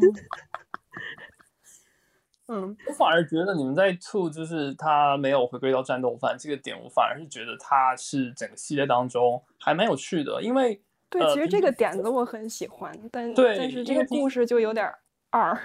对，因为平起比较后面就忘完 Trigger 的两部，还有我我其实最不喜欢的第七部，就是那个老人家那部。就其实呃，这整个系列是不是都有点还是局限到回到那个绝地，然后光剑，然后呃刀剑决斗的这样的一个战斗的场景当中？就是你说塔多因狂想曲，如果最后他们表演完是拿出武器，然后跟贾巴再打一架，那其实我觉得。就呃本身主题它就没有做突破啊，然后就会跟整个系列跟其他都是一样的，反而觉得它就没有办法突出单集的特色。嗯、但是你也不能唱、嗯、唱着唱着歌就把它放了呀，这个也 太变态了吧？这个黑帮老大的面子不要了。嗯，就我当时说就想到就去年我们很讨厌的那部《Listeners》就很像。然后 Listeners 也是开始以为他讲摇滚呢，或者讲科幻的，结果好像一头也没捞着。然后后面那个阿童木风格的那个哦，那个机器人，机器人小阿童木风格是哪一集啊？就是那个人人工智能那个啥玩意儿？人工智能变成绝地的那一集。哦哦哦哦，那集是啥路做的？哦，他想证明。什么？嗯，对啊。妈呀，笑得我肚子都疼。他他给我的一个感觉就是，就虽然我哪怕说跳出了星战里面是所谓的只有生物才能感知原力的这么一个设定，我还是给我一种特别强烈的当时看爱死机第二季第三集那个女主角 Hero 的给我的感觉，就是她，她最终想要表达的是，就是她是一个生化人，她可以懂，她懂得爱，她爱的是男男主角的灵魂。但是因为前面铺垫了太多关于男主角的那个性心理、性对荷尔蒙的这个方面，所以就变成了一个一个机器人可以感知到荷尔蒙，就是给我特别强烈的这个感觉。就是感觉像是感觉像生化人，就是你你到底是想把它搞成像那个草草之树子那样的一个角色呢，还是怎么样？我搞不懂，脑机接口。而且明明这一集他一开始就非常直观的表现了说这个机器人它的肢体灵活性就可以全身拧麻花的那种。嗯，那你告诉我，你你告诉我为什么他需要感知原力才能去战斗呢？好问题。我我觉得我觉得。绝地武士打不赢他哎，嗯，刚刚那一集就是我们在讲的这个机器人的这一集第六集，他、嗯、的导演是一位在日本发展的西班牙动画师，嗯、对，所以说呃，他跟其他八部相比，就是他是他有一个这样的一个身份，然后同时他他之前参与过的作品就包含《牙狼》，刚想说咦，但《牙狼》是哪一部啊？《牙狼》是是二 D 的还是满身肌肉那个吗？颜之刻印一四年的那部 MAPPA 的那个。哦，那部还可以，其实呢，起码画风上作画还可以。而且这个剧吧，它虽然不是正史，它基本上每一个故事都给了一跟这个整个天行者三个时间线相符的一个点，但是唯独第一集没有。而且第一集我觉得是卢卡斯影业，就是。倾注心血比较多的一集，因为它毕竟是黑泽明的一个画风，嗯、而且他出了小说。但是这一集它是完全脱离了时间线的，他没有给设定时间线。那个关于绝地和西斯的这个，就是身份上社社会阶级上的设定，也是跟常规理解完全不一样的。我觉得这还挺有意思，因为就像你说的。我我当时完全没有懂它这个设定，因为光剑它的那个颜色是代表应该是不同势力嘛，就是我普通的理解就是西斯那边可能是红色的剑，然后他们那边可能是蓝色的。然后，但是那个男主当时他挥出的他也是红色，然后反而拿着那个伞的那个反派也是红色的。我想说，诶，这俩怎么打起来了？然后他就问他，嗯，你也是那个绝地武士吗？他说我不是。然后他俩就打起来了。所以当时我我看完就没明白这个设定，然后我就跑去问衣柜，然后他说，其实就是说，因为是呃武士，然后武士是属于呃相当于政府的官员，然后他当时就是官方的阶级，然后当时他脱离了官方，然后就变成了浪人，可能就西斯象征的是浪人这一方。所以我觉得他这个。嗯有点日式的这个隐喻，我觉得还挺有意思的，嗯、而且就就是那个反派，他拿着那个反骨制成的那个光剑，我我当时觉得那个武器很厉害。嗯，对，所以第一季第一集是这这几部里面最好看的一集，然后很多人都被第一集给骗了，然后一直看到 最后。嗯，哦对，最后一集，我觉得如果安纳金知道这个故事，他应该会被气死吧。嗯啊，对，最后一集，但是但我觉得那那是啥故事来着？就是那个阿卡吉里，就是那个公主复仇记，就是有一个是他兄弟嘛，就堕落成西斯武士了，然后嗯嗯，就让他跟他走那个故事。嗯嗯，那个其实我我整体我觉得完成度还是可以的，呃，就是有点老套，但是整体比前面那些好多了，我觉得。因为我对星战这个系列非常不熟悉，因为我只看过这个电影。所以他这个设定，其实他们每段设定的那个人物出来的时候，我都没太明白，就是他们到底是谁。就是我可能知道他们大概的势力是哪一方，完全是看从那个制作啊、作画这方面比较喜欢的就是那个第一集和第三集。第三集是哪个？对对对，就是普罗米亚，普罗米 亚那一集。我的妈呀！就是我当时，因为当时看到哇，我当时看到这个色块一出来的时候哦。这一集就就就是就长得跟普罗米亚一模一样的，是吧？对，一模一样。然后，然后当时那当时那个男那个男主那个弟弟把那个那个那个衣服上那帽子一摘，我靠！然后普罗米亚出现，然后我想说，嗯嗯嗯，行行行，我就秉着一个粉丝的热爱。啊，刚刚说了第一集跟第九集嘛，我就简单说一下第八集，因为第八集我也蛮喜欢的。首先是因为第八集的这个制作公司是做《黄金神威》的这个 Genius Studio。你可以看出，就是那个主角，嗯、那主角是应该是是个兔子吧？就是他画动物的那个神韵，还是有黄金神威的感觉的，就不太卡通，比较的写实一点。然后他整个讲的一个故事，就最后也没有一个呃，确定的结局，这个我还是比较欣赏了，包括他中间的动作演出啊，都很稳。觉得整体把复古的很多日漫的元素都融合进来了，讲了一个血缘不等于传承的这么一个故事，所以整体我觉觉得它完成度还是蛮高的，比前面那些都好了好得多。实名辱骂 JJA。对，我有个疑问是，它整个系列这样做下来，就是到底迪士尼给的这些日本公司，到底给的是怎么样的设定或框架？就是呃，虽然已经确定说这是一个平行宇宙，跟不会纳入正史的叙事当中，嗯，但是为什么每一集画下来，就除了刚刚 Sara 讲的第八集之外，我觉得就其他都还是陷入到那种传统的呃拿武士道的这样的格局来套，而且一定是 Jedi 对抗西斯的这样的一个框架，然后一定要出现的是主角是持有光剑，嗯，然后跟。持有红剑的人对抗，对，嗯、呃，我我觉得就总体的这样的框架，除了第八集它有一些社会性的描述，而且都还是旁枝旁线，就是在在描述就是星战这样帝国治下的这样的宇宙的一些社会风貌之外，嗯、其他每一集基本上都是讲相同的故事啊。我觉得第一集、第四集、第六集跟第七集都是一模一样的故事，都是侠客然后来到村庄，然后解决村庄的问题这样的一个同样的母题。就感觉他们还是完全都没有变，就是就是一个就是他的势力也没完全没有变，确实就是一样的故事，然后再重复的讲。因为因为我刚刚说，就是我完全不太懂星战的这个设定，但是我都看得出来，就是他每一集的，就是我只知道他人物的是哪方的势力，我差不多就理解这个故事了。而且他每集他也没有讲清楚这个故事，他只是展现了一个片段，然后两个人的这种对峙关系，就是一直在重复这个东西。所以可能是迪士尼给了他们一个大致的框架，告诉你最后你得让光剑出来打一架，然后那个绝地战胜西斯结束，中间你随便你怎么编。嗯，他可能也就跟他们说，就是你弄出几个人物，他们分为两个派别，他们使的什么武器，拥有原力啥的，就是这种设定，就是套一下就行了。可能这些日本公司他们自己也不太懂星战，跟我一样，感觉他们就是。这个要要不就是迪士尼压根儿就没有给特别多的，就是故事框架，就是说你你有我的要素就可以了，然后这帮人提取出来的就可能只有这点要素吧。嗯，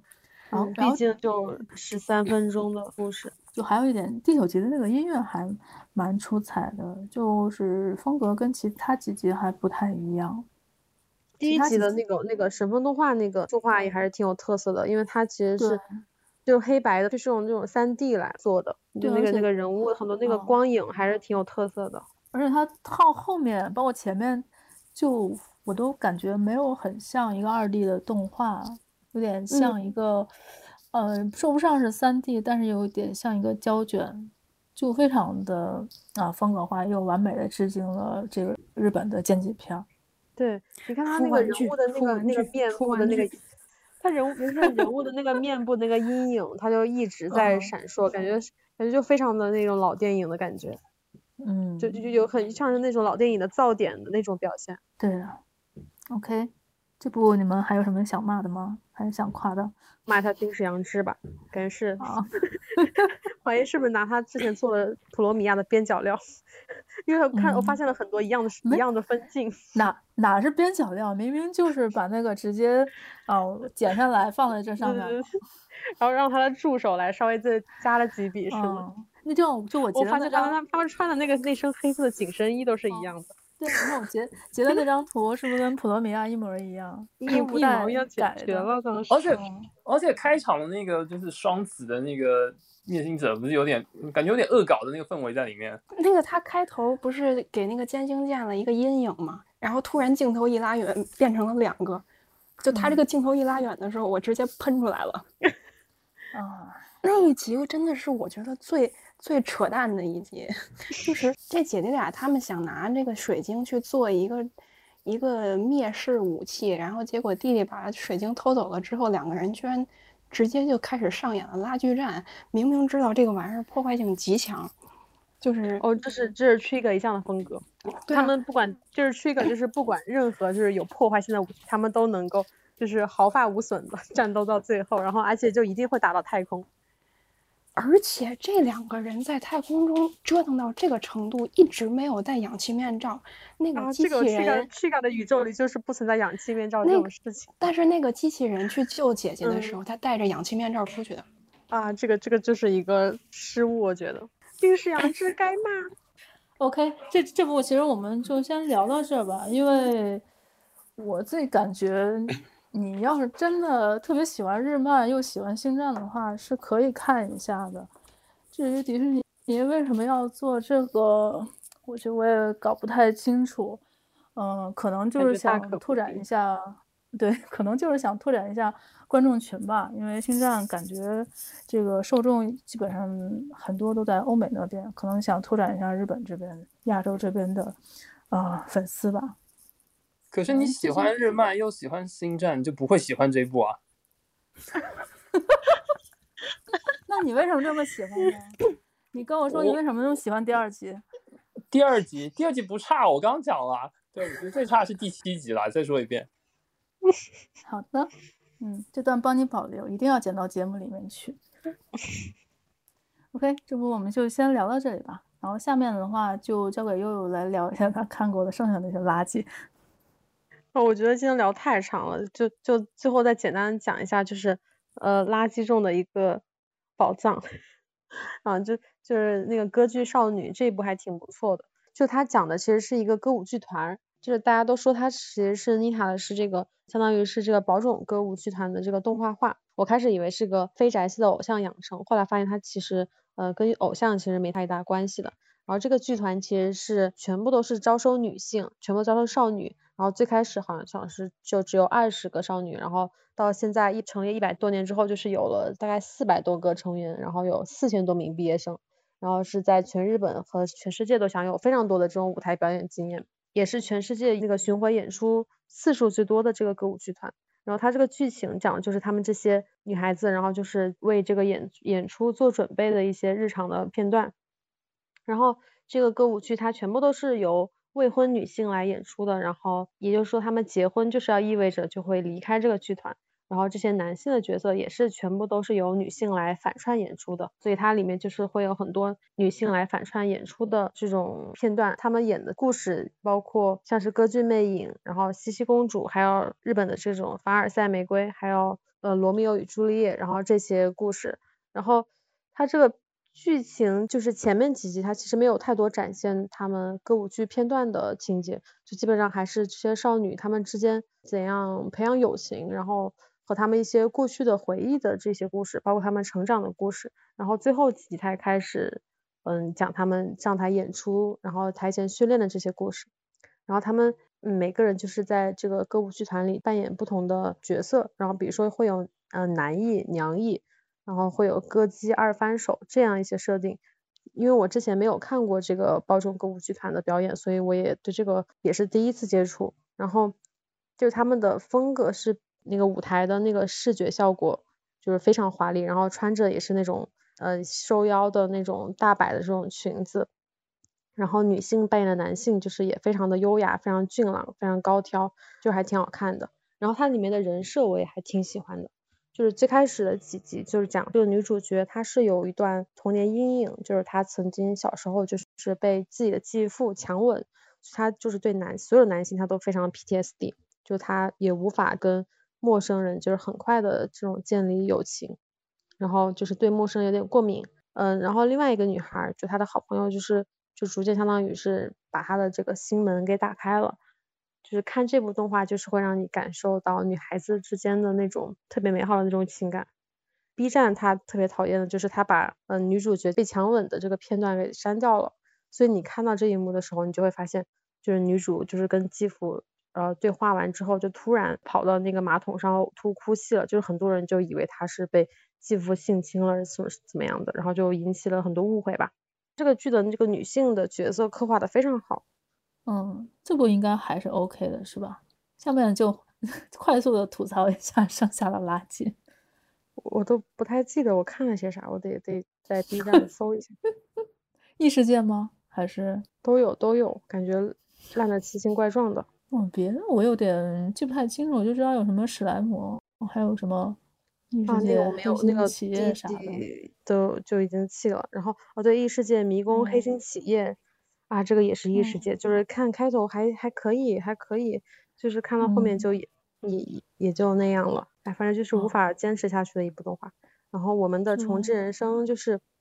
这个最开始看设定好像还有点意思，我还以为会是石头门的那种套路，结果后面也不太行。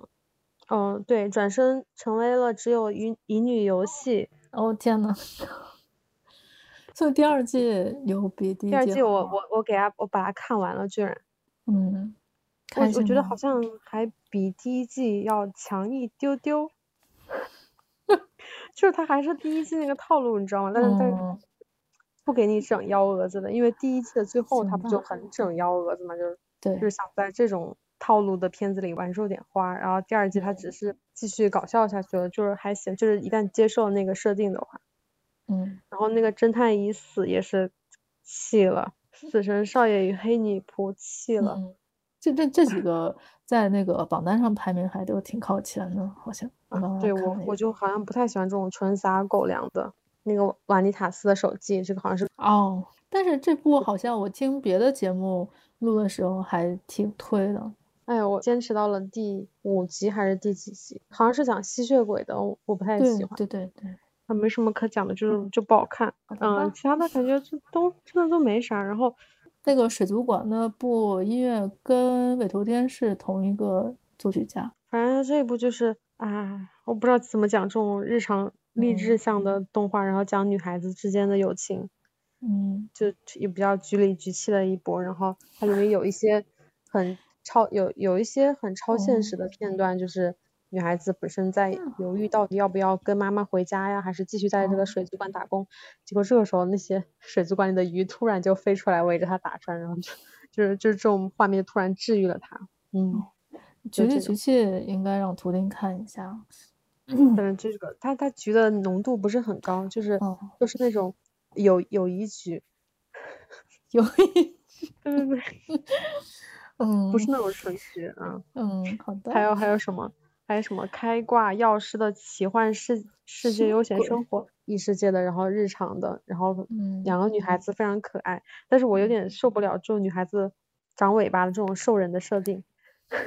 不是很喜欢人外的吗？嗯，就是这种人外我，我就是就是男孩子长尾巴可以。嗯，好吧。Bisa 是那种我可以接受，就是就是大家都长尾巴，嗯、一视同仁。就这里面就就就他就他一只长尾巴，我不太喜欢，嗯、而且这个这个感觉就是明显是男性向的，我不太喜欢。然后其他的就没啥了。哦，对，那个完结的可以说还治不灭的你，对，那个那个中间我一度弃了，然后后面又一就是一口气把它追回来。就他就他最开始我觉得他的设定还挺有意思的，因为他我觉得就是个球嘛。就是这个球，啊、嗯，就是想，就是我们以他的眼光去经历，就是世间的，就是人的生生死死，来来回回，然后就是就是去成长嘛，就是有点像缩小版的火鸟，就是利益更低一点的火鸟的那种感觉。就是他经历的没有说那么多时代的更迭。就他有个问题，就是他后面的那个情节，就是有点在刻意的，就是打感情牌，就是在嗯一直在就是比如说前面几集铺垫了一个人物。跟跟主角建立的情感，然后他们一起经历了冒险，然后还会有很多日常的搞笑的，然后很暖心的这种情节，然后之后就一定安排一个桥段助推他去死，就是就是就是一个命定，他就必须必须要死，而且他前面就会就是就是为了虐心而虐心吧，就是前面的我觉得还是他这个铺的比较自然，后面就是有点太强行了。嗯，因为这个作者之前不是画的那个《生之行》嘛，我就觉得。包括这个这部维尼漫画后面口碑也没有前面那么好，我觉得问题都差不多，就越看到后面就越觉越觉得没意思，没有前面那么好看吧，感觉。而且他那个反派是个变态，就他一直想得到男主角的身子，他就因为因为男主角他的能力是就是在他身边死掉的人。就他可以就是变作他的样子，然后他也想说，他就一直求男主，你杀死我吧，这样你就可以变作我，就可以跟你永远的合二为一了。哎、嗯，就是吧，好吧，行吧，就好吧，嗯，行，好嘞，完结了。OK，七月份的新番我们基本上就说到这里了。推荐的话就是以上我们有提过的平稳时代的委托天们，还有 Sony Boy，以及阴晴不定大哥哥。星战的话，你就选择性的看一下好了。以及还有就是最后对最后说的这部《歌剧少女》，别的话就真的没啥好说。你要愿意看异世界测纸，就凑合看呗。就节目今天就先到这里。十月份的话，应该还是会有很多霸权的，因为每年的这个呃高峰应该是在四月跟十月。OK，今天就到这里吧。来，大家一块来 say goodbye，拜拜。拜拜，拜拜。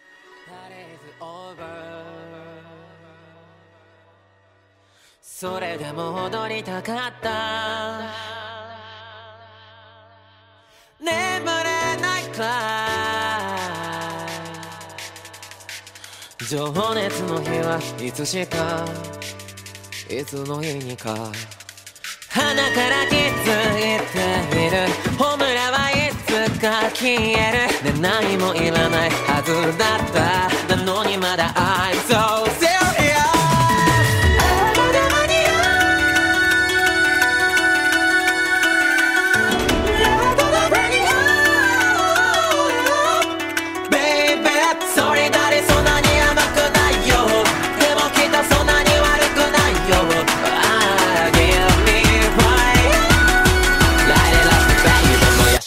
all.